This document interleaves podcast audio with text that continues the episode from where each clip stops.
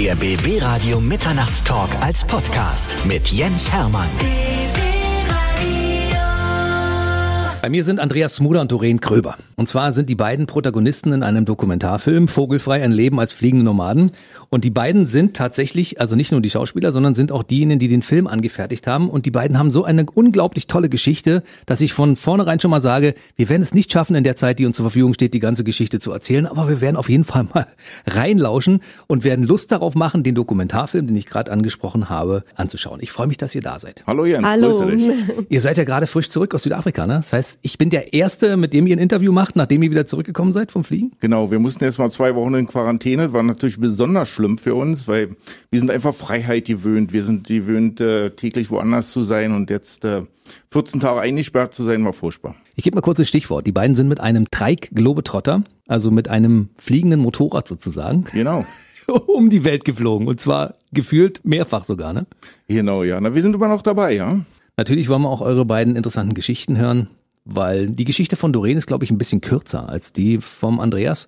Vielleicht fängst du mal an. Du kommst aus Halle an der Saale. Richtig, also geboren bin ich in Halle an der Saale, ähm, wobei ich im Prinzip mehr oder weniger schon immer in Berlin aufgewachsen bin, habe dort die Sportschule besucht, ähm, dann später in Leipzig und Dresden mein Studium zum Diplom-Wirtschaftsingenieur mit Spezialisierung Bau abgeschlossen.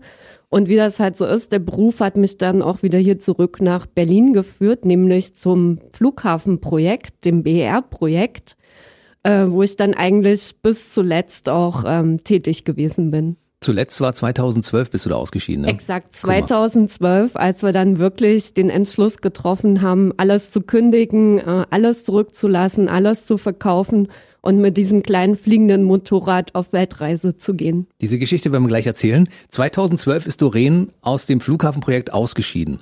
Und ab da hat das bei dem Flughafen gehakt irgendwie, ne? Ich meine, mittlerweile ist er ja fertig, aber irgendwie war das so ein Projekt, äh, konnten die ohne dich den Flughafen nicht fertig machen oder woran lag das? Scheint fast so. Aber äh, für uns war das auch ein Vorteil. Wir waren, glaube ich, das erste Flugzeug, äh, das äh, um das neue Terminal fliegen konnte, obwohl er zu diesem Zeitpunkt ja noch nicht eröffnet war. Und das war 2017. Die Geschichte, wie die beiden sich kennengelernt haben, ist eine Story für sich. Die erzählen wir ein bisschen später, weil auch das ist unglaublich. Also diese ganze Geschichte ist komplett unglaublich. Und selbst die Lebensgeschichte vom Andreas ist unglaublich, weil du kommst aus Berlin, Siemensstadt. Genau, aus Spandau, bin ein echter Spandauer. Und äh, ja, schon mit 14 bin ich eigentlich äh, per Anhalter durch Europa gezogen. Mich hat's immer rausgetrieben. Ich musste einfach unterwegs sein. Und äh, ja, das gipfelte darin, dass ich mit 28 Jahren nach Südamerika ausgewandert bin, nach Venezuela. Und äh, wusste noch nicht recht, äh, was ich da machen soll. War dann mal drei Tage im Dschungel, hab ein paar Indios da kennengelernt und äh, bin dann statt der drei Tage sieben Monate geblieben. Hab mit dem da wirklich äh, gelebt, abseits der Zivilisation. Und seitdem organisiere ich Dschungeltouren. Und zum Glück, sonst äh, hätte ich nämlich Doreen nicht kennengelernt. Da kommen wir gleich zu.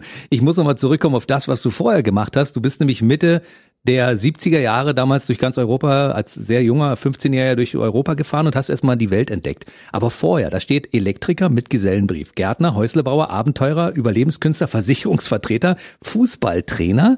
Dann warst du Gründer des ersten Berliner Baustellen-Frühstücksservice. genau, genau. Und mittlerweile bist du Pilot, Bestsellerautor und Lebenskünstler, ne?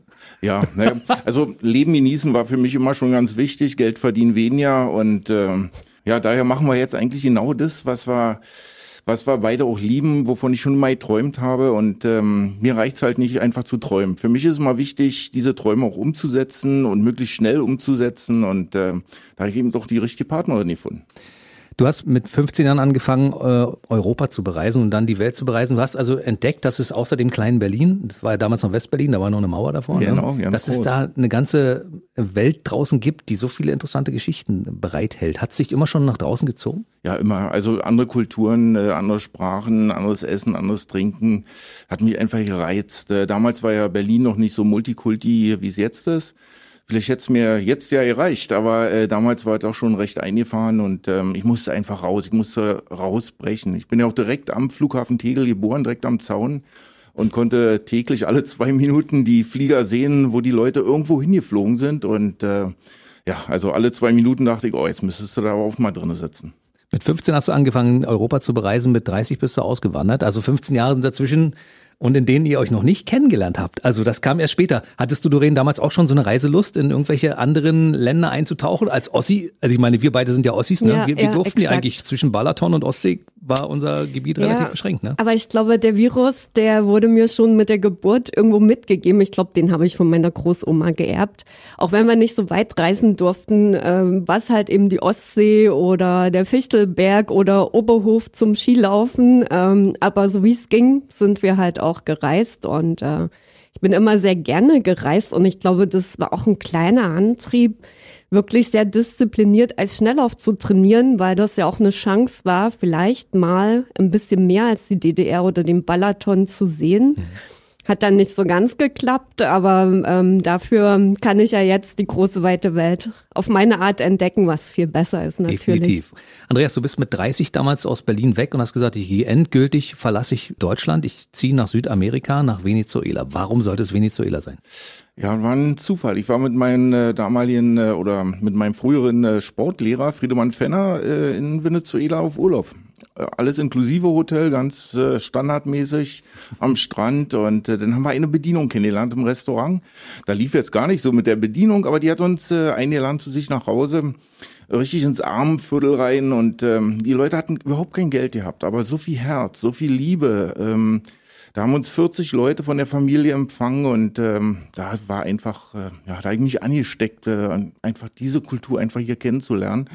Bin dann zurückgekommen nach äh, Deutschland, habe meiner damaligen Frau, meiner ersten Ehefrau, zwei weitere folgten noch, äh, die hat gesagt, also jetzt, jetzt wandern wir aus nach Venezuela. Und dann sagte sie, na, bist du verrückt, wir haben hier ein Leben, äh, du, du hast hier Arbeit, du hast deine Tochter, äh, wir haben alles hier, was wir brauchen, wozu wollen wir nach Venezuela? Und ähm, aber die, dieser, dieser Virus, der war so in mir drinne, äh, ich musste einfach weg. Und sechs Wochen später bin ich halt wirklich ausgewandert und habe mich dann äh, von meiner damaligen Frau scheiden lassen.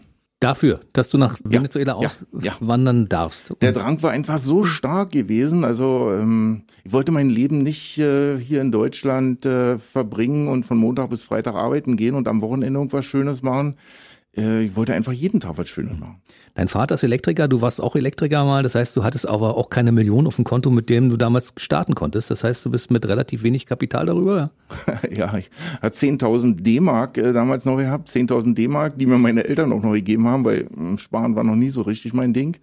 Und ich wusste, mit den 10.000 D-Mark kann ich vielleicht ein Jahr, anderthalb Jahre da drüben in Venezuela leben. Und ähm, ich habe einfach unwahrscheinliches Vertrauen gehabt äh, in mir selbst, äh, dass ich, dass ich äh, irgend, irgendeine Arbeit finde, irgendwie mich selbstständig mache, dass da irgendwas weitergeht. Also da habe ich mir auch nie Gedanken gemacht. Geld war für mich völlig unwichtig gewesen. Ich wollte einfach raus aus Deutschland und eine andere Kultur richtig intensiv kennenlernen. Und dann kamst du da an. Und wie ging es da weiter? Ja, erstmal bin ich zu dieser Bedienung gezogen. Äh, die, äh, die lebte damals bei ihren Eltern und äh, die Eltern, die haben mich sofort eingeladen, dort zu wohnen, haben ein Zimmer frei gemacht. Äh, war mir recht peinlich, weil es waren sechs Kinder, die in zwei Zimmern aufgeteilt waren. Die haben ein Zimmer frei gemacht für mich. Jetzt waren sechs Kinder in einem Zimmer. Aber das ist wie eine Familie. Also zu denen habe ich natürlich heute noch sehr engen Kontakt. Das sind wie meine Brüder und Schwestern. Und äh, zu den Eltern habe ich auch Mama und Papa gesagt. Also das war wirklich eine ganz, ganz herzliche Beziehung und da bin ich dann auch drei Jahre geblieben. Und dann bist du in den Urwald gezogen Ja. zu indigenen Völkern, wie du vorhin erzählt hast. Das heißt, du bist zu einem Indianerstamm, der fernab der Menschheit lebt und keinen Kontakt zur normalen Menschheit hat. Naja, so äh, nackt waren die nicht, aber äh, da gibt's keine Straßenverbindung. Man muss mit so einem kleinen Buschflieger da reinfliegen. Und mein Glück war, dass die auch Englisch sprachen, weil dieser Permon-Stamm, der ist halb in Englisch-Guyana und halb in Venezuela.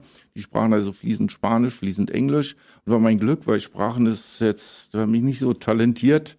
Äh, Nach 30 Jahren spreche ich natürlich auch jetzt auch Spanisch, aber am Anfang war es ein bisschen holprig und ähm, ja, ich habe mich bei dieser Dreitagestour halt wirklich äh, mit den äh, Indigenen da sehr gut verstanden und äh, die sagten halt, ja, du wirst, wenn du nicht weißt, was du arbeiten kannst hier in Venezuela, du könntest Touren verkaufen. Wir können tolle Touren hier im Dschungel machen, die noch gar kein Weißer gesehen hat, äh, aber wir würden dir das gerne mal zeigen.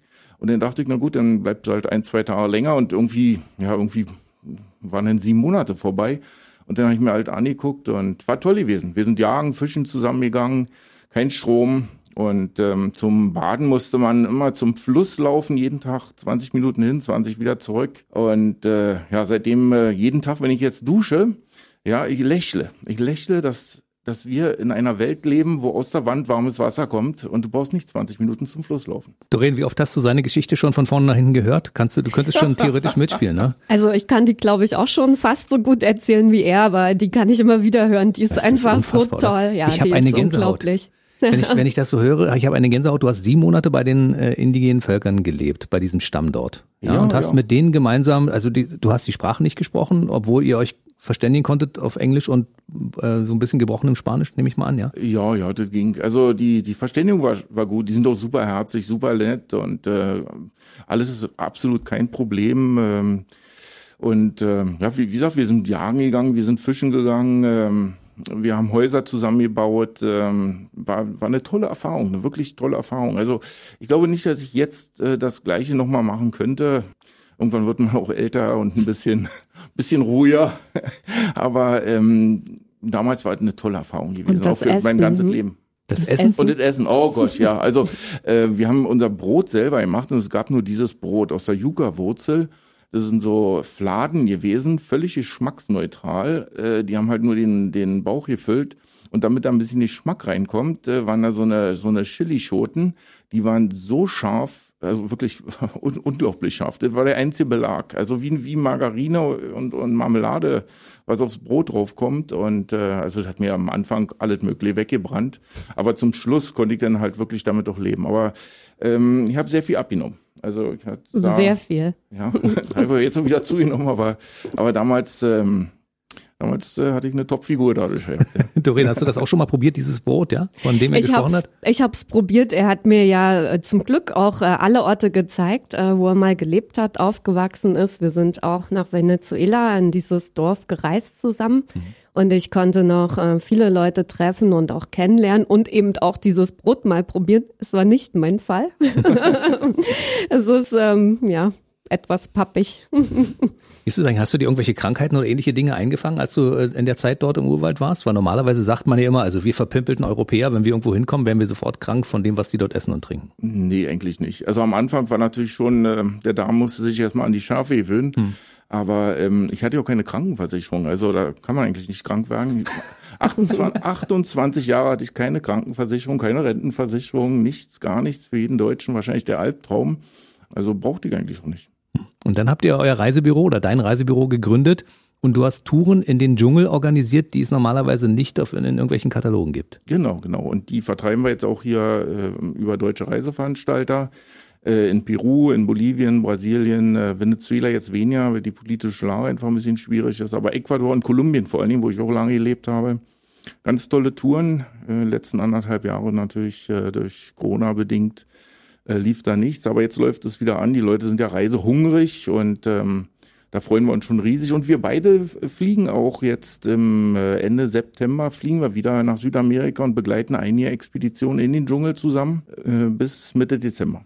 Wir werden mal in den Fußnoten unter diesem Podcast auch ein paar äh, Internetseiten bekannt geben, wo man sich, wenn man sich dafür interessiert, auch die Daten findet und wo man mit euch gemeinsam auf Tour gehen kann. Ist es so eine Art Survival-Ausflug, wo man auch mal zwischendurch im, im Urwald mal ein, ein, Tier erlegen muss und äh, sich irgendwelche Sachen von den Bäumen pflückt, um dort was zu essen zu kriegen? Oder ist das besser organisiert? Nee, es ist besser organisiert. Also man kann gut überleben, essen und trinken ist für uns beide eh äh, ganz wichtig. Und ähm, da haben wir schon dafür gesorgt, dass da genug Essen und Trinken da ist, äh, auch äh, von der Qualität her, auch von der Menge her. Aber zum Beispiel diese Amazonas-Expedition, Mythos Amazonas, die geht 22 Tage quer durch den Kontinent vom äh, Pazifischen Ozean bis zum Atlantik, durch Peru, Bolivien, Brasilien. Und man sieht eigentlich innerhalb äh, dieser Tour überhaupt keine anderen Touristen. Wir gehen halt wirklich zu den Goldsuchern hin, zu den Schamanen und äh, Paranuspflückern und den Urwaldbauern, Indigenen und man lernt den Urwald halt wirklich kennen. Und ich glaube, das war die Tour, wo Doreen auch den Andreas kennengelernt hat. Ganz genau, das war die gewisse Tour. Und ja, also ich kann es jedem nur empfehlen. Das Gefährlichste im ganzen Dschungel sind, glaube ich, die Reiseleiter, nicht irgendwelche Für dich Krankheiten so, ja. oder die da lauern. Ähm, es ist eine unglaublich schöne Tour. Man ist direkt an der Natur, an den Leuten dran, die dort noch auf recht einfache Weise leben das Ganze öffnet einfach mal wieder den Horizont auch für wesentliche Dinge im Leben. Und natürlich besteht immer die Möglichkeit äh, zu probieren, was an den Bäumen hängt. Also wir können natürlich dann auch empfehlen, was man äh, beruhigt essen kann. Erlegen muss man, glaube ich, nichts, aber wir gehen zum Beispiel Piranha fischen und die kann man dann auch essen. Oh, die sind doch gefährlich, oder? Äh, ja, Doreen hat doch noch nie einen gefischt, muss ich dazu sagen. Mal 20 Versuchen vielleicht, aber die kann man wirklich essen. Ja, die schmecken auch lecker, ein bisschen wenig Fleisch dran, viel Gräten, aber schmecken sehr, sehr lecker. Und ja, bei der Tour haben wir uns auch kennengelernt und ähm, nach dem ersten Kuss, der nächste Tag, der führte uns zu einem Schaman. Und äh, dieser Naturheiler äh, Roberto, den kenne ich jetzt schon seit über 20 Jahren, äh, der sagte dann, oh, hast du eine neue Freundin? Sag ich, ja, ich habe eine neue Freundin, kannst ja vielleicht mal untersuchen heute, ob alte in Ordnung ist. Und dann haben wir abends so eine Ayahuasca-Zeremonie gemacht. Und äh, ja, da hat er dann Doreen noch mal ganz intensiv untersucht. Willst du da noch was erzählen? Ja, erzähl mal. Das will ich jetzt wissen. Also, das wollen wir alle wissen. Ähm, ja, also es war sehr überraschend. Also sehr viel will ich gar nicht verraten. Das kann man dann auch im Film ein bisschen nachvollziehen, in unserem Kinofilm Vogelfrei. Und für jeden ist diese Erfahrung auch anders. Also das Ergebnis war jedenfalls, dass äh, Roberto gesagt hat, dass äh, Doreen eine tolle Frau ist und äh, dass, viel, dass wir viel Spaß zusammen haben werden. Und der hat recht gehabt. Wer von euch beiden hat den anderen äh, für sich entdeckt? Oder habt ihr euch gegenseitig gefunden und hat Kling gemacht? Also ich fand Doreen vom ersten Moment an toll. Das hast du mir aber gar nicht gezeigt. Was? Als Reiseleiter muss man ein bisschen Distanz haben. Ne? ja, ja, vor allem, vor allem in dieser Gruppe waren zehn Frauen und zwei Männer. Und äh, da braucht man natürlich als Reiseleiter schon mal eine Weile, um so ein bisschen äh, vorab äh, die Meinung zu, zu bilden. Ich, ich glaube, wir mochten uns schon und wie man so sagt, äh, was sich neckt, das liebt sich, ja. Und das hat sich am Ende ja dann auch herausgestellt, am Ende der dreiwöchigen Tour. Ja, wir haben dann auch gleich entschlossen, wirklich nach der Tour zusammenzuziehen. Und äh, ich habe mein Leben dann aufgegeben in Südamerika, ähm, bin dann eine Woche nach der Tour nach Berlin gezogen. Und du kamst hier im Winter an? Oh ja. Und es war, es war kalt, ne? Ja, Winter war ich überhaupt nicht gewohnt. Ich hatte noch nicht mal Socken oder, oder ein Pullover oder ich schweige denn eine Winterjacke. Ich kam hier an in Berlin-Tegel, ähm, ja, als wenn ich gerade in, in Jamaika, in Kingston lande. Und äh, meine Mutter stand dann schon mit einer Winterjacke. Doreen hat mir eine Pudelmütze geschenkt mit einem riesen Bommel dran. Also alle Sachen, die mir halfen, hier die ersten Tage zu überleben. Ja, aber so richtig lange hast du es nicht ausgehalten, ne? Also zwei, drei Wochen und dann äh, plante er schon die nächste Reise. Erstmal noch eine klassische Reise, wo er mir eben Venezuela dann gezeigt hat, äh, das Dorf, wo er aufgewachsen ist. Und wir den Tafelberg erklommen haben, aber so richtig wirklich äh, angekommen hier. Ja, wir waren zwei Wochen gerade hier in Berlin zusammen. Da habe ich gesagt, also ich muss jetzt dringend wieder weg muss mir noch ein paar Touren, ein paar neue Touren ausdenken in der Karibik und dann sind wir wirklich in die Karibik geflogen, äh, oh. wo ich auch 16 Jahre gelebt habe, auf der Robinson-Insel Tobago und äh, waren dann noch im äh, Dschungel gewesen, habe hier meine Familie dort gezeigt, im Dschungel, die Familie in Venezuela natürlich und äh, ja, ein bisschen Wärme brauchte ich da schon. Kommst du ins kalte Berlin, frierst du gleich den Arsch ab und dann genau, ach, lass, uns, lass uns bitte wieder abhauen. Du hast zwischendurch auch deine Pilotenausbildung gemacht. Also das lief irgendwie parallel mit dem Spanischlernen damals, als du angekommen bist in Südamerika, ne? Ja, war mehr oder weniger Zufall. Ich war gerade bei meinem Zahnarzt gewesen, lebte damals in Ecuador und äh, der war Pilot. Und äh, der hat mir dann eine Brücke reingebaut und es dauerte zwei Tage und äh, dann haben wir uns gleich äh, ein bisschen angefreundet und dann sagt er, du pass auf, ähm, morgen früh kommst du einfach mal zwei Stunden früher, dann fliegen wir mal. Er hat so ein fliegendes Motorrad. Und mhm. äh, dann sind wir mit dem Ding äh, hochgegangen und äh, also mir war sehr mulmig. Also das ja, du hast ja keine Kabine, gar nichts. Also wenn da irgendwas runterfällt, dann ist es weg. Und äh, dann sitzt du eigentlich nur angebunden durch so einen kleinen Sicherheitsgurt auf so einem Sitz drauf. Also wenn du dich rauslehnst und der Gurt ist offen, dann würdest du runterfallen. Also mir war überhaupt nicht wohl und äh, auf ungefähr 500 Meter Höhe sagt er, ach, das ist ganz sicher, pass auf, ich kann man so ja den, den Motor ausstellen. Ja? Dann stellt er den Motor aus und wir sind runter ja gesegelt und der hat so ja ohne Motor eine Landung dahin bekommen. Und da wusste ich, okay, also das muss ich auch lernen, das muss ich unbedingt machen und äh, vielleicht irgendwann mal um die Welt fliegen. Und dann hast du das, äh, hast du den Pilotenschein gemacht? Dann habe ich den Pilotenschein gemacht. Ja, das ging in Ecuador nicht. Bin nach Florida in die USA, habe dort den Sportpilotenschein gemacht und ähm, habe mir dann ein fliegendes Schlauchboot gekauft in Italien, habe das dann exportiert äh, äh, durfte allerdings nicht in Ecuador geflogen werden, bin dann nach Belize, nach Mittelamerika gezogen, da habe ich eine Lizenz bekommen, um einem, mit einem fliegenden Schlauchboot um die Maya-Ruinen Touristen zu fliegen. Die saßen richtig im Schlauchboot und dann ist so ein, so ein Delta-Segel oben drauf, ein 80 PS Motor hinter, hinten drauf und äh, war toll gewesen, war spektakulär. Ich weiß, dass das, was du hier erzählst, tatsächlich auch der Realität entspricht, weil jeder, der das jetzt hört zum ersten Mal, denkt sich, der erzählt totalen Mist. Das kann gar nicht, in, in der Realität kann das gar nicht stimmen. Aber doch, es stimmt tatsächlich. Andreas hat in Kolumbien, in Ecuador, in Belize, in bah auf den Bahamas gelebt, äh, Tobago. Ja, überwiegend in, in, in Tobago. Also wenn ich, wenn, wenn ich gefragt werde, wo meine Heimat ist, dann das ist schon immer schwer zu antworten, aber so am ehesten kommt dann vielleicht Tobago hin. 16 Jahre, die haben dann da schon geprägt. Unfassbar, ja. Du hast dort gelebt, wo andere Leute Urlaub machen. Da ja, kann aber jeder machen, das ja. ist ja kein Problem. Das ist unfassbar. Wir kommen zurück ins Jahr 2010. Ja, ihr habt euch kennengelernt, kommt zurück nach Deutschland, du planst den nächsten Urlaub. Und dann ist schon die Idee entstanden, man könnte ja mal eine etwas größere Tour fliegen mit diesem Trike und so ein bisschen ein Teil der Welt erobern. Es ist ja am Ende ein größerer Teil geworden als geplant ursprünglich. Erzählt uns mal die Geschichte. Also er hat mir am Anfang ganz viel von sich erzählt, damit ich auch wusste, was da nach Berlin kommt oder wer da nach Berlin kommt, besser gesagt. Aber er hat mir nicht verraten, dass er auch Pilot ist. Das, das wusste ich bis zu dem ah. Zeitpunkt nicht und ich bin auch vorher noch nie mit so einem Flugding geflogen. Ne? Und äh, eines Abends beim schönen Fläschchen Rotwein sagt er dann zu mir, was wollen wir denn nächstes Jahr im Urlaub machen? Was hältst du denn davon? Wir fliegen in die USA, nehmen uns einen schönen Camper und hinten drauf so ein kleines Fluggerät, so ein Treik. Und dann fliegen wir da immer so ein bisschen rum. Und dann dachte ich so, hm, klingt toll, aber eigentlich möchte ich auch alle Orte noch sehen, wo er eben mal gelebt hat. Und dann sagt er, ach, weißt du was? Na, dann gehst du mal zu deinem Chef und nimmst dir ein Jahr Auszeit und dann ähm, nehmen wir ganz äh, Süd-, Mittel- und Nordamerika noch mit. Dann haben wir noch ein Gläschen Rotwein getrunken. Eine Flasche. Eine Flasche. und dann fiel mir so ein, naja, aber eigentlich mal so im Tiefflug über die Elefanten in Afrika. Das wäre mein absoluter Traum.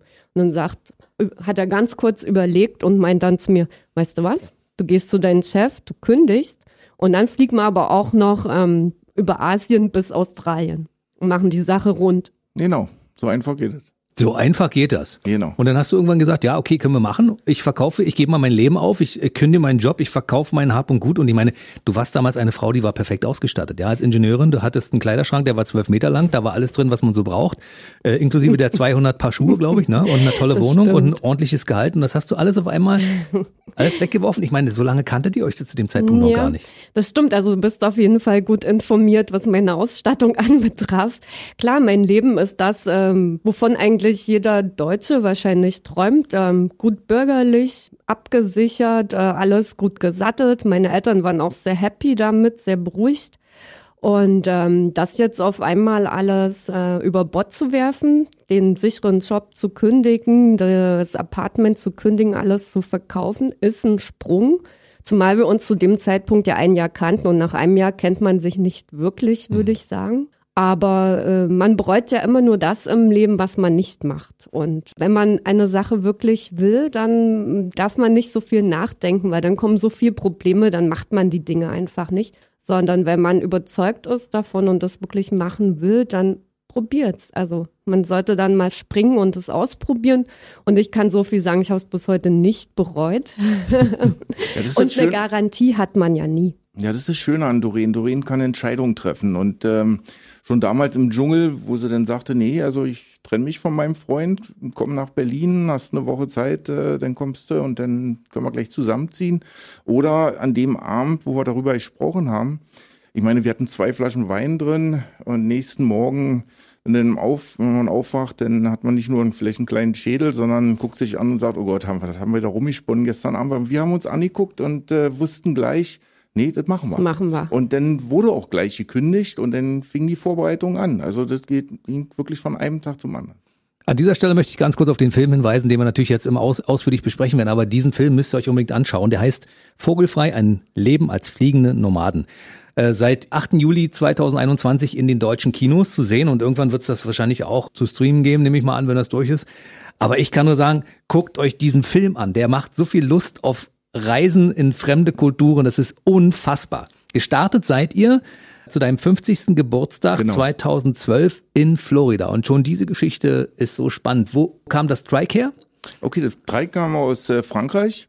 Wir hatten sechs Wochen Zeit, uns da vorzubereiten. Der Dreieck kam erst mal zwei Wochen später an, was schon mal eine Katastrophe war. Und da mussten wir die Ausrüstung zusammenstellen. Das heißt, wir müssten Kleidung kaufen, die ganz leicht ist, ganz zweckmäßig ist, die ganze Ausrüstung, die Kameras. Fraß einfach unheimlich viel Zeit. Und ich brauchte noch eine andere Pilotenlizenz. Nämlich die Sportpilotenlizenz ist nur gültig in den USA. Und äh, da wir äh, in fast 200 Ländern äh, landen wollten, brauchte ich jetzt die private Pilotenlizenz.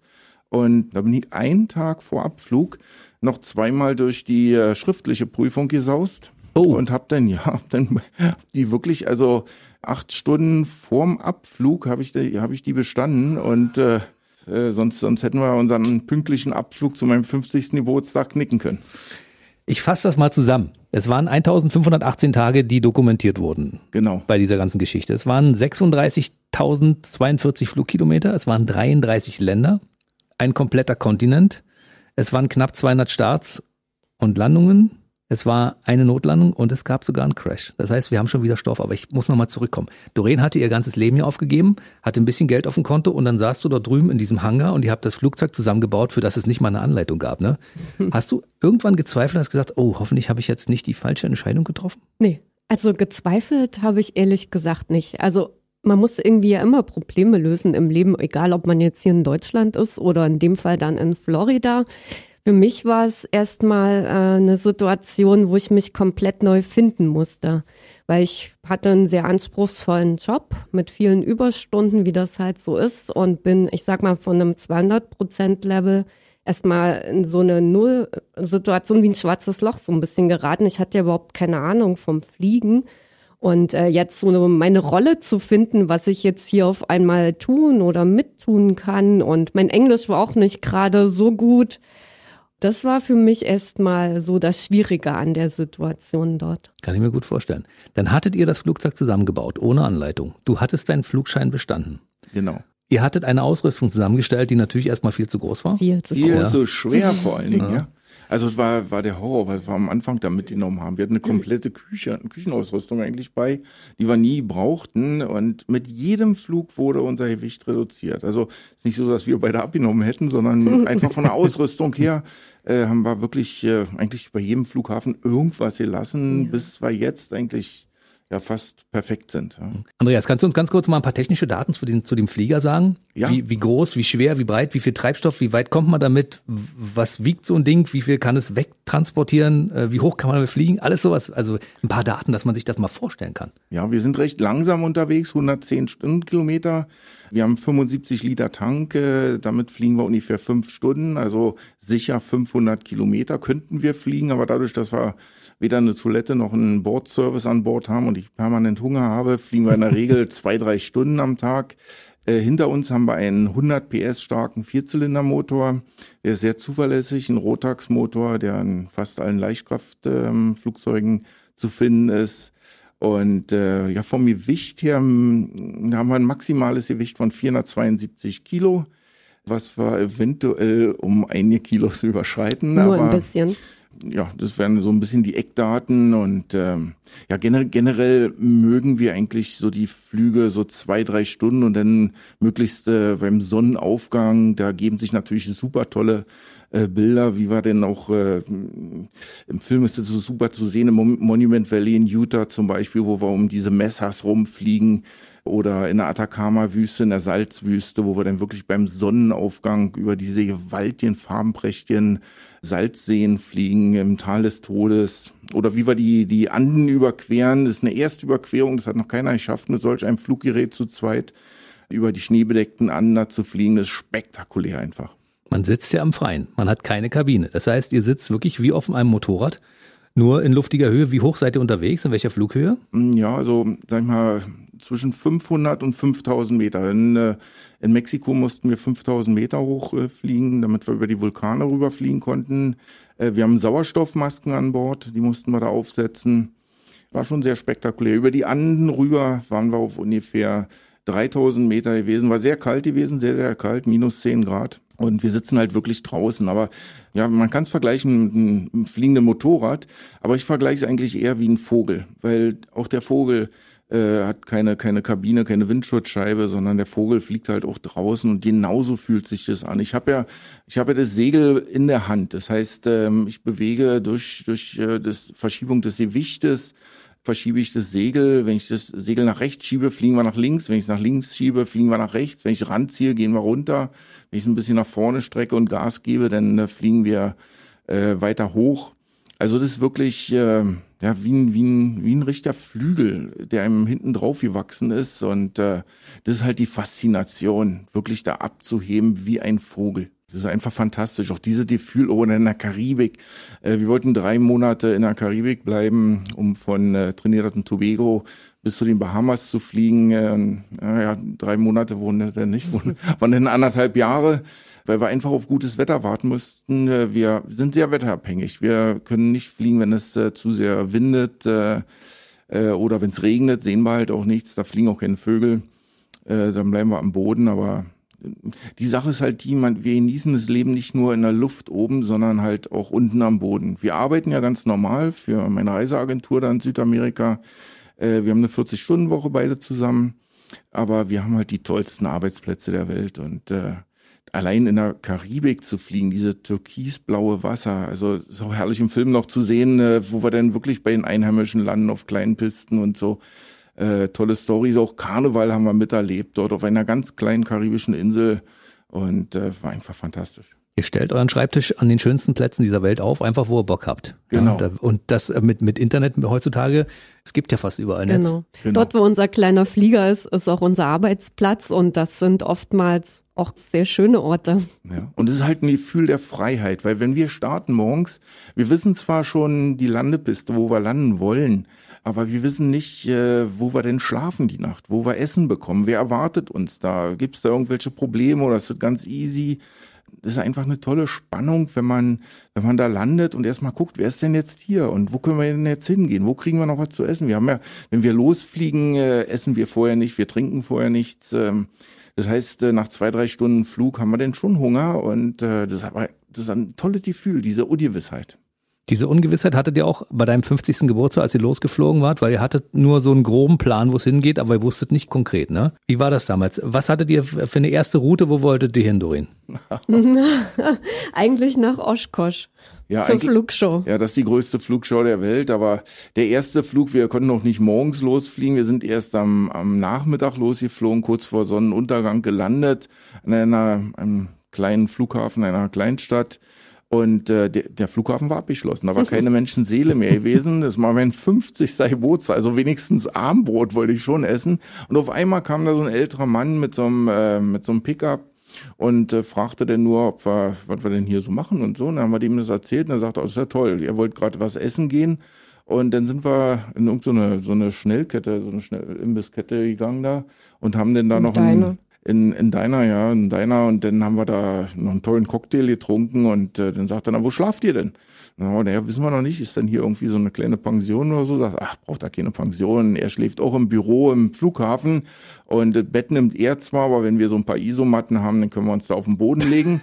Dann habe ich zu meinem 50. Geburtstag auf dem Boden gelegen mit Doreen und zwei Riesenhunden, die sich dann an uns auch noch angekuschelt haben. Dazwischen. Und die stunken haben, ja. Also so war mein 50. Geburtstag. Aber, Aber den vergisst toll, man nicht. Oder? Ja, den vergisst man nicht, oder? Definitiv. Nee. Und es kamen noch viele andere tolle Geburtstage, über die wir vielleicht noch zu sprechen kommen. Aber wenn ich mir deine Karte so angucke, es gibt ja unter trike-globetrotter.de, das ist übrigens eure Seite, wo man auch alles ein bisschen nachverfolgen kann, so äh, den Start dieser ganzen Tour. Also das ging von USA nach Kanada, äh, Norwegen, Asien, Australien, Afrika. Ja, na, also wir sind ja jetzt erst, äh, wir haben die Hälfte der Tour erst hinter uns. Wir haben den amerikanischen Kontinent und äh, darüber gibt's wie gesagt, diesen tollen Film jetzt. Äh, danach sind wir nach äh, Europa geflogen, quer durch Europa durch und äh, sind jetzt in Afrika. Das ist unfassbar. Habt ihr zwischendurch, seid ihr auch mal übers offene Meer geflogen? Ja klar, das lässt sich auch gar nicht vermeiden, äh, wenn man so eine große Tour vorhat. Und äh, sehr viel Wasser war natürlich in der Karibik. Aber das größte Stück, ähm, was vor uns lag, war eigentlich die Atlantiküberquerung, nämlich äh, von Kanada dann ähm, rüber nach Norwegen, über Grönland, Island, Faroe Island nach Norwegen Das äh, ist ja dann nochmal eine andere Geschichte. Na, die wollen wir natürlich hören. Ja. Wie weit ist denn das? Ja, das ist ordentlich weit. Es sind fünf Flüge, jeweils äh, sechs bis sieben Stunden. Wir hatten Extratanks uns noch zugelegt. Wir hatten uns Überlebensanzüge gekauft. Äh, man braucht eine spezielle Genehmigung, gerade über Grönland zu fliegen. Und wir waren schon bei den Inuits oben im äh, Norden Kanadas, wo es keine Straßenverbindung zu den Orten gibt. Und äh, landeten dann in einem kleinen ähm, Dorf in Schäferville und äh, da war einfach das Wetter extrem schlecht. Hat nur noch geregnet. Hat nur noch tagelang nur noch Regen. Und die einheimischen Inuits sagten uns auch, dass äh, das sich mit Sicherheit nicht mehr groß ändern wird und wir doch bitte von unserer Absicht, äh, da über den Atlantik zu fliegen, Abstand nehmen sollen. Weil damit würden wir nur völlig unnötig unser Leben riskieren. Und äh, da liefen dann wirklich, muss ich sagen, die Tränen. Also ähm, man fliegt, man fliegt eigentlich drei Jahre lang äh, durch den amerikanischen Kontinent und äh, hat eigentlich nur das Ziel vor Augen, als erster Mensch mit solch einem Flugzeug den Atlantik zu überqueren zu zweit. Und auf einmal bricht die Welt völlig zusammen. Man, man kann nicht mehr weiterfliegen. Man kommt nicht mehr nach Grönland. Und für uns bestand das Problem, es regnete. Wir kommen auch nicht wieder zurück. Äh, und äh, bei den Inuits da zu leben, ähm, das war jetzt August schon gewesen, der Winter fängt ja da schon äh, Mitte September an. Da jetzt vielleicht äh, zehn Monate im Winter zu verbringen, also das wäre für mich völlig unmöglich gewesen. Und wir hatten eigentlich Glück, äh, denn es ist ein ehemaliger Eisenerzminenort. Die Mine wurde zwar schon vor 20 Jahren aufgegeben, aber einmal im Monat fährt da noch ein Zug hin, ein Versorgungszug und äh, fährt natürlich auch wieder zurück in die Zivilisation zum St. Lorenstrom. Den Zug konnten wir nehmen mit unserem Flieger. Den mhm. haben wir auseinandergebaut, äh, haben den da rein gefrachtet und sind in einer 25-stündigen Fahrt äh, wieder von den Inuits in die Zivilisation zurück und mussten dann leider per Container unseren Flieger nach Europa bringen. Das war ganz, ganz schlimm. Also man träumt eigentlich von dieser äh, Überquerung und dann und dann geht es einfach nicht. Es geht einfach nicht. Also wir hätten da wirklich unnötig unser Leben riskiert und äh, irgendwann muss man halt auch mal dann ein bisschen Vernunft wenigstens walten lassen und äh, war für uns äh, eine sehr, sehr schwierige Entscheidung. Habt ihr das weiter auf dem Schirm, das irgendwann nochmal zu versuchen, wenn die Wetterbedingungen besser sind? Also Andreas sagte immer, wenn wir in Australien angekommen sind, dann fliegen wir den ganzen Weg nochmal zurück vielleicht auch mit einem anderen Fluggerät und dann schauen wir mal, genau. was der Wetterfrosch dann sagt. Ja, irgendwann will ich da schon mal über den großen Teich selber fliegen. Verstehe. Da muss man sich natürlich eine, eine Strecke angucken, wo zwischendurch genug Inseln sind, auf denen man mal zwischenlanden kann. Ne? Ja, Grönland ist groß. Grönland ist groß. so, ich habe vorhin gesagt, 197 Starts in diesem Film, ein Crash, eine Notlandung. Genau. Das ist natürlich spannend. Und ich frage erstmal Doreen vornweg, als du das erste Mal mit Andreas geflogen bist, Hattest du von vornherein großes Vertrauen in das, was er da macht, oder hast gesagt, bring mich halt wieder runter? Blindes Vertrauen. Echt, ja? Ich glaube schon, ich habe den besten Kapitän der Welt. nee, ich vertraue ihm da absolut. Und ähm, wie gesagt, er hat mich auch immer heil wieder runtergebracht. Wir hatten ja mehrere brenzliche Situationen, das bleibt ja gar nicht aus. Auf so einer langen äh, Tour, neun Jahre sind wir jetzt insgesamt unterwegs nee, absolutes Vertrauen und wir sind auch in, inzwischen ein absolut gut eingespieltes Team. Also wir können uns auch gegenseitig vertrauen. Er weiß auch, ich bin ja mit dem ganzen Packen und Vorbereiten äh, betraut, dass da auch jeder Handgriff sitzt. Denn wenn im Flug sich was lösen würde, das könnte auch einen ganz sicheren Absturz bedeuten. Also es ist auch eine wichtige mhm. Aufgabe, die ich nicht so gern mache, aber es gehört halt dazu. Und es ist ja wichtig. Und man muss sich vertrauen können, ja. ja auch in den gefährlichen Situationen. Ich meine, wir sind in Mexiko zum Beispiel, mussten wir bei der, bei der Drogenmafia notlanden. Das ist im Film drin übrigens zu sehen. Das ist im Film drin, ja. genau, ja. Die Kameras liefen voll mit. Und ähm, war sehr spannend. Wir mussten dann sogar fünf Tage dort bleiben, weil die, der Wind einfach zu mhm. stark war, um da wieder abzuheben. Oder in Ecuador zum Beispiel eine Notlandung am Strand in ganz tiefem Sand. Auch da liefen die Kameras zum Glück mit und äh, wir konnten äh, diese Szenen dann einarbeiten in den Film. War schon super spannend gewesen. Nehmt uns mal mit zu so einer gefährlichen Situation. Was ist eine gefährliche Situation, wenn man mit einem fliegenden Motorrad unterwegs ist?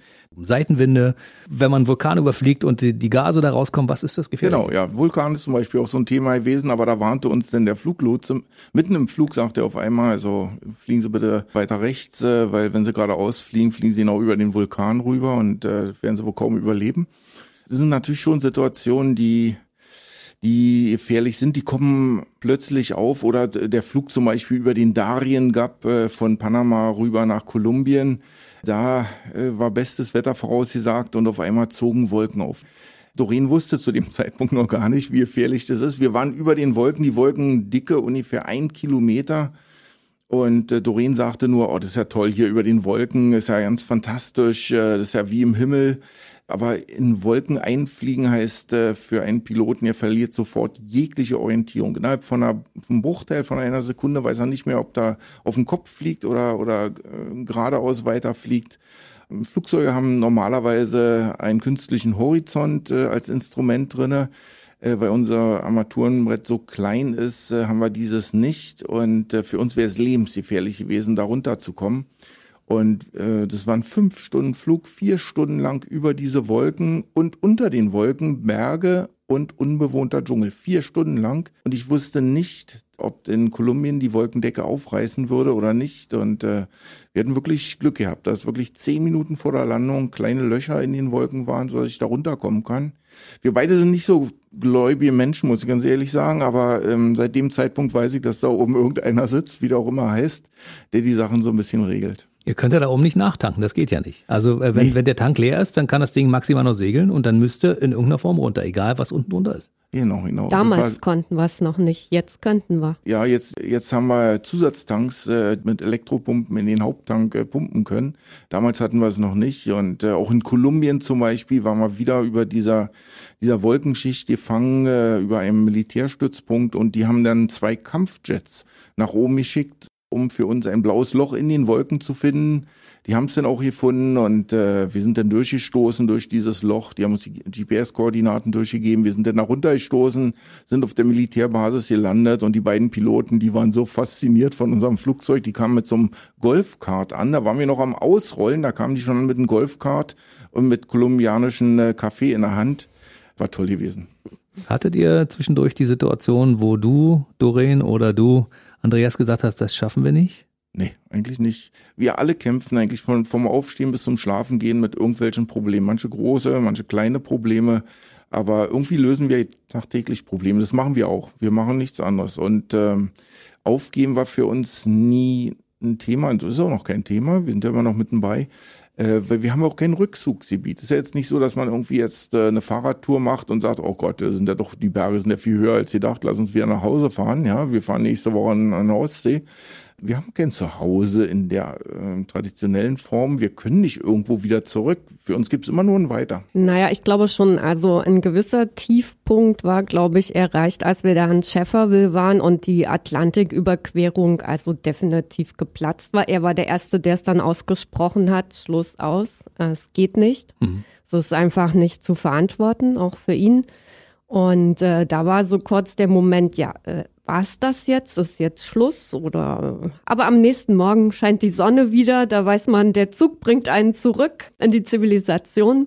Und ähm, in Europa, wenn dann als unsere große Kiste da ankam mit unserem Flugzeug, da wurde halt neu durchgestartet. Geht nicht, gibt's nicht, oder? Das ist mein Lebensmotto. Geht nicht, gibt's nicht, genau. Wir reden gleich noch ein bisschen über interessante Geschichten, die ihr während des Fluges oder während der Flüge so erlebt habt. Natürlich empfehlen wir nach wie vor den Leuten, diesen Film anzuschauen. Aber habt ihr eigentlich so einen richtigen festen Wohnort, wo ihr sagt, also da seid ihr zu Hause, da könnt ihr hin, da habt ihr eine Wohnung, da wohnt ihr drin oder seid ihr immer nur auf diesem Kontinent unterwegs und wohnt mal bei Freunden, mal im Hotel, mal in der Pension, mal im Zelt oder wie ist das? Genau, wir sind wirklich wie fliegende Nomaden. Also das ist wirklich ein Nomadenleben, nur dass wir jetzt keinen Eselskahn oder so haben, sondern unseren kleinen Flieger eben. Und dort, wo der Flieger ist, äh, da suchen wir uns dann auch was. Oder wir haben auch eine Campingausrüstung dabei, eine Hängematte, ein Zelt, oft bei Freunden auch oder einfach Menschen, die uns irgendwie zufällig treffen und sagen, oh, wir haben ein Gästezimmer, kommt doch zu uns, wir haben genug Platz oder bei Piloten. Aber wir haben jetzt nicht fest irgendwo ein Zuhause, ein Haus oder eine Wohnung oder ein Apartment. Das haben wir nicht. Wäre auch viel zu langweilig. Ja. Freunde rund um den Erdball. Ich muss euch beiden mal die Frage stellen, was tatsächlich, weil ihr die, glaube ich, als einzige so richtig beantworten könnt. Es ist ja so, dass Leute in der Zivilisation, in der ich mich befinde, ja ziemlich viel Ballast mit sich rumschleppen. Ne? Die haben eine Wohnung, ein, ein Haus, ein Auto. Streben nach irgendwelchen Werten, sich irgendwelche Dinge anzuschaffen. Mhm. Du musst immer mehr, mehr, mehr, mehr haben und irgendwann mhm. stellst du fest, das erdrückt einen ja auch fast, ne? wenn genau. man so viel Scheiß besitzt, weil man muss auf alles aufpassen. Ja. Wie, ist ja. das, wie ist das bei euch? Und du willst im Prinzip ja auch immer mehr, wenn du halt in dieser Gesellschaft lebst und die dich ja irgendwie auch so vorantreibt, so ein bisschen wie ein Hamster in seinem Rad. Und diesen Ballast haben wir wirklich komplett über Bord geworfen.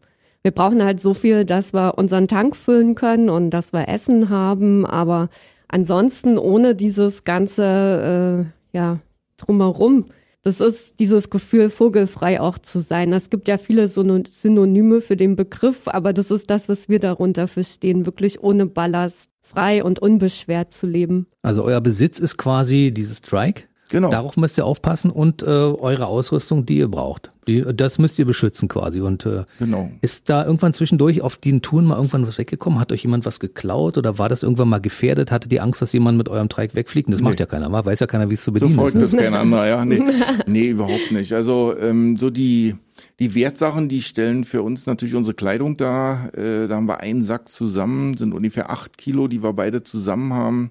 Wir haben jeder fünf T-Shirts, äh, fünf Unterhosen, drei Paar Socken, zwei Hosen und äh, Doreen hat noch ein schönes Kleid. Ein Kleid. ein Kleid. Von ihren ehemals 300 ist äh, eins. Ist vielleicht nicht das Schönste, aber das knitterfreiste und äh, leichteste und äh, bügelfrei. Mhm, und ein paar Schuhe dazu auch noch, ja? Ein paar Rocksandalen. ja, ein paar Sandalen, weil die, die High Heels konnten wir nie mitnehmen. Nein. Gab es gefährliche Situationen am Boden in irgendwelchen Ländern? Ich meine, das sind ja Länder, wo man sagt, das klingt nach Drogenhandel. Ihr wart doch bei irgendwelchen Drogenhändlern, die eigentlich, äh, eigentlich Fischer waren. Am Ende haben sich herausgestellt als äh, Leute, die die Drogenflugzeuge aufgetankt haben. Ja. Also äh, gab es irgendwann Situationen, wo ihr sagt, das wurde brenzlig für uns? Die wollten uns an die, an, der, an die Wäsche oder so? Ja, als wir da losgeflogen sind in Mexiko, da hat uns ein befreundeter Pilot schon gesagt, also der Flug dauert jetzt hier drei Stunden, da dürft ihr auf gar keinen Fall vorher landen. Die ersten anderthalb Stunden fliegt ihr über ein Gebiet von Indigenen, die sind da ziemlich autonom. Die lassen auch keinen Mexikaner da rein, keine Polizei, kein Militär. Die knallen jeden ab, der da unbefugt reinkommt. Also da auf gar keinen Fall landen. Und die nächsten anderthalb Stunden, die fliegt er über ein Gebiet, die ist, äh, das ist kontrolliert von der Drogenmafia, da wollte er auch nicht landen. Und ähm, jetzt war aber die Situation da, dass der Wind einfach zu extrem wurde, stark verwirbelt nach anderthalb Stunden. Und ich bin dann da runter auf eine ehemalige Landepiste, die vom Militär zerstört worden ist, aber so ein kleines Flugzeug kann man schon mal kurze Distanz runternageln. Und jetzt war die Situation einfach da. Wo sind wir jetzt? Bei den, bei den Indigenen, die uns jetzt hier gleich abknallen oder bei der Drogenmafia? Und äh, da diese Landepiste da war, dachte ich mir, okay, muss jetzt die Drogenmafia sein. Und äh, als dann die ersten Leute auf uns zukamen, aus diesem kleinen Dorf an der Küste, da äh, habe ich dann mein Satellitentelefon rausgeholt, habe Freunde angerufen in Mexiko und habe denen gesagt, also wenn ich mich nicht alle drei Stunden bei euch melde, dann äh, sind hier meine GPS-Koordinaten, dann äh, seht zu, dass das Militär hierher kommt. Und das haben die natürlich dann gehört und waren super nett. Also wir hatten diese fünf Tage bei den Leuten waren super nett. Die waren auch ziemlich arm, wie gesagt, die haben halt die die Flugzeuge und die Speedboote äh, äh mit den Drogen aufgetankt. Äh, waren ganz arme Leute gewesen, aber die haben uns super verpflegt, äh, waren super nett gewesen und äh, ja, wird eine tolle Zeit, die fünf Tage. Und eine tolle Story jetzt, vor allen Dingen, die im Film zu sehen ist. Na logisch. Äh, habt ihr denen dann Geld gegeben? Habt ihr die bezahlt? Gar nicht. Die, gar nicht. Die haben euch einfach so verpflegt? Ja, ja, ja, ja, ja. Und die haben wirklich wenig. Also ist nicht so, dass die jetzt da das große Geld abkassieren, die haben wirklich wenig, aber das ist halt diese Gastfreundschaft. Mhm. Ähm, wenn, wenn uns Leute fragen, was war denn das Schönste bei eurer Tour, dann erwarten die immer, ja, also ihr seid ja über Rio rüber geflogen, am Zuckerhut vorbei um, um die Christusstatue oder den Hudson River runter bei New York. Das wollen die dann wahrscheinlich hören, aber das Wichtigste für uns war eigentlich festzustellen, dass äh, egal welches Land, welche Sprache da gesprochen wird, äh, welche Hautfarbe die, die Menschen da haben, welche Sprache die sprechen, alle waren eigentlich super hilfsbereit, super nett, super freundlich. Also wir haben die Welt eigentlich kennengelernt, ganz anders, als man es vielleicht irgendwo in den Nachrichten hört, mit vielen Konflikten, mit vielen Kriegen, mit Toten, äh, mit Anschlägen und so. Wir haben eine ganz friedliche Welt kennengelernt, äh, wo die Leute einfach ja nur miteinander toll auskommen wollen. Und äh, also wir hatten wirklich unheimlich viel Spaß mit, mit allen Leuten, die wir getroffen haben. Das ist die Empfehlung, die wir allen Leuten geben.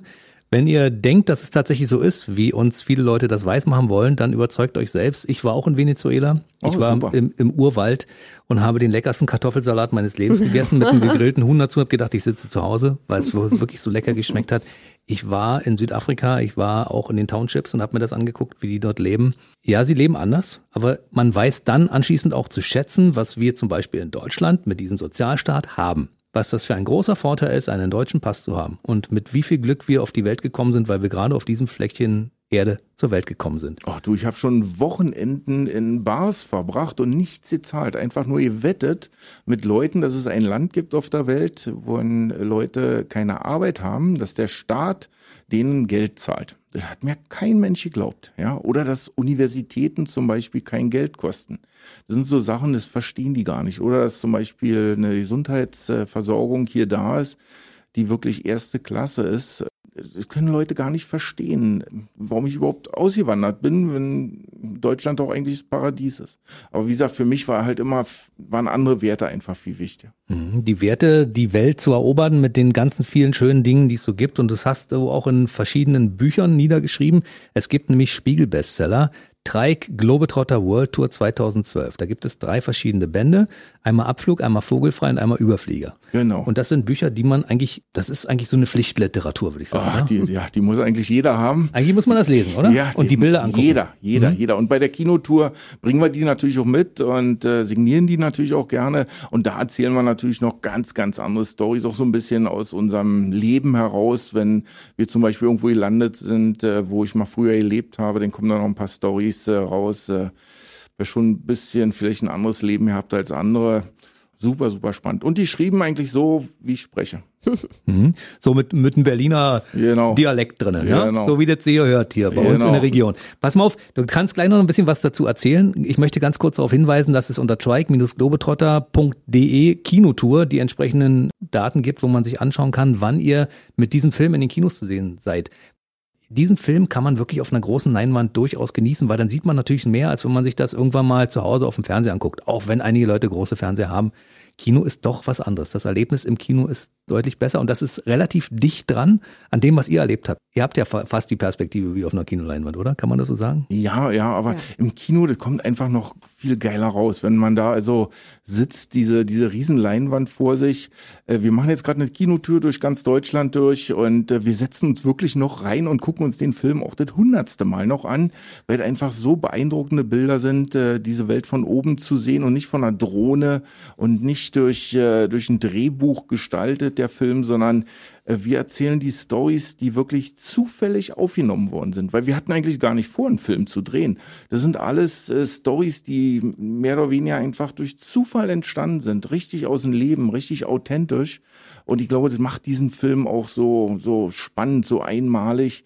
Das ist nicht irgendwas, wo wir sagten, na, damit wollen wir denn mal irgendwann mal Geld verdienen, sondern wir wollen einfach mal zeigen, wie unser Leben wirklich aussieht, wie wirklich ganz authentisch aussieht. Mhm. Ihr seid jetzt Filmemacher, Dokumentarfilmer und habt das quasi nur deshalb, weil ihr euer Abenteuer lebt und das den anderen Leuten zugänglich machen wollt. So nach dem Motto, macht es einfach. Weil wenn ihr nicht anfangt, dann habt ihr anschließend keine genau, Geschichte. Genau. Entscheidungen treffen, ganz, ganz äh, wichtig. Entscheidungen treffen, Träume richtig leben. Das ist auch so eine Botschaft, die wir mit diesem Film rüberbringen wollen, dass man wirklich an sich auch selber glauben kann und äh, jeder kann es schaffen. Ich hatte auch kein Geld gehabt, ich habe keinen Universitätsabschluss, aber trotzdem habe ich ein ausgefülltes Leben, was ich wirklich genieße, jede Sekunde meines Lebens genieße und darauf kommt es ja an.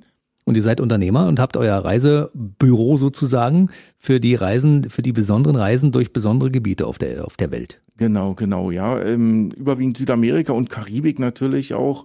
Das liegt uns natürlich super am Herzen. Da sind wir, wie gesagt, äh, jedes Jahr auch drei, vier Monate müssen wir unsere Flugtour unterbrechen, sind dann da drüben und begleiten Touren auch selbst. Und ähm, nachher können wir gerne mal unsere Website dort einblenden, dass wir vielleicht jemand, äh, wer Interesse hat, mit uns zusammen solche Abenteuer zu erleben, dort im Dschungel vielleicht äh, von äh, Brasilien, von Bolivien, von Peru äh, oder auch Kolumbien, der kann gerne mit uns mitreisen. Wunderbar.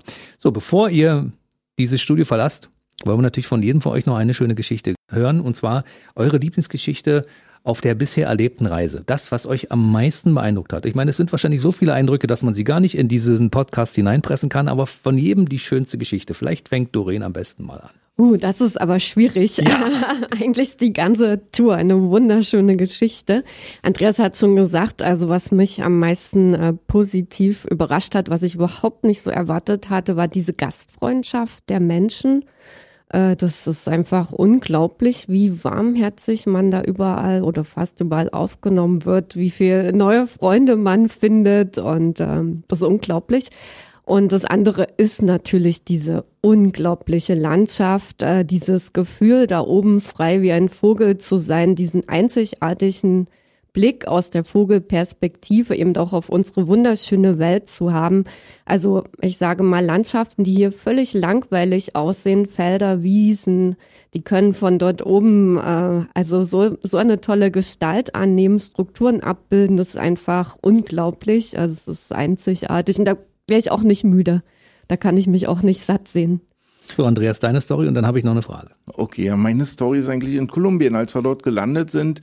Das war kein internationaler Flughafen und bei einem Länderwechsel muss man immer internationale Flughäfen anfliegen, um da sein Pass vorzuzeigen und auch den Zoll abzufertigen. Und wir hatten eine Sondergenehmigung, äh, da aufzutanken auf diesem kleinen Flughafen und weiterzufliegen nach Cali zum internationalen Flughafen. Und als wir dann endlich nach fünf Stunden dort gelandet sind, äh, sagte man uns, äh, dass die kein Benzin haben für uns. Wir können nicht auftanken. Mhm. Und äh, daraufhin äh, habe ich dann versucht, äh, mit unseren Kanistern, wir haben Kanister dabei für 70 Liter, den Flughafen zu verlassen und einfach zur Tankstelle äh, zu gehen. Wir können auch mit Benzin für ein Auto ganz normal fliegen.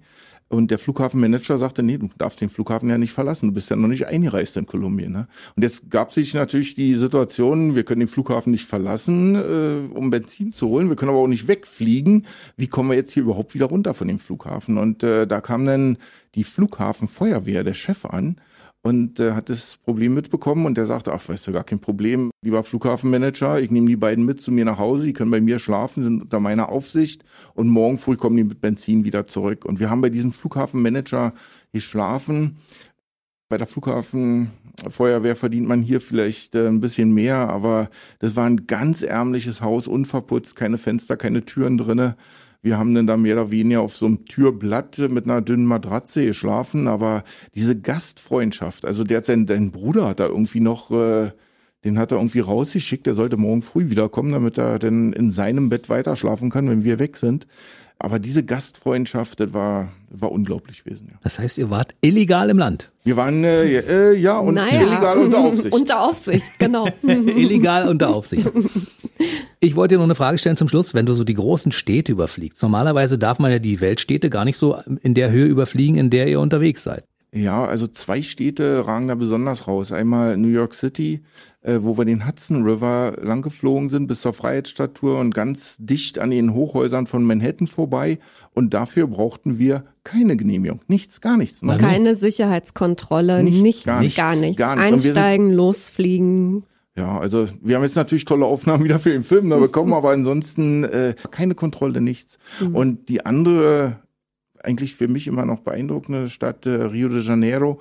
Das war einfach ein Spektakel gewesen. Das ist eine Flugverbotszone über der Stadt. Da darf also kein äh, Flugzeug äh, direkt drüber fliegen. Da fliegen 300 Hubschrauber als Hubschraubertaxis. Das ist wie ein Bienenschwarm. Und äh, wir haben aber bei einem Flugclub den Fluglotsen kennengelernt und der hat gesagt, weißt du was, morgen habe ich Dienst um 8 Uhr kommt mal hin, 8.30 Uhr und äh, meldet euch mal an dem äh, Meldepunkt da an, wenn ihr da seid per Funk dann schicke ich alle 300 Hubschrauber für eine Viertelstunde nach unten, sperre den Luftraum nur für euch und ihr könnt um die Christusstatue rumfliegen, wie ihr wollt, zum Zuckerhut rüber und ähm, äh, an, der, an der Copacabana und wenn ihr dann wieder auf 300 Meter Höhe seid über der Copacabana, meldet ihr euch und dann gebe ich den Luftraum wieder frei und das hat er wirklich gemacht.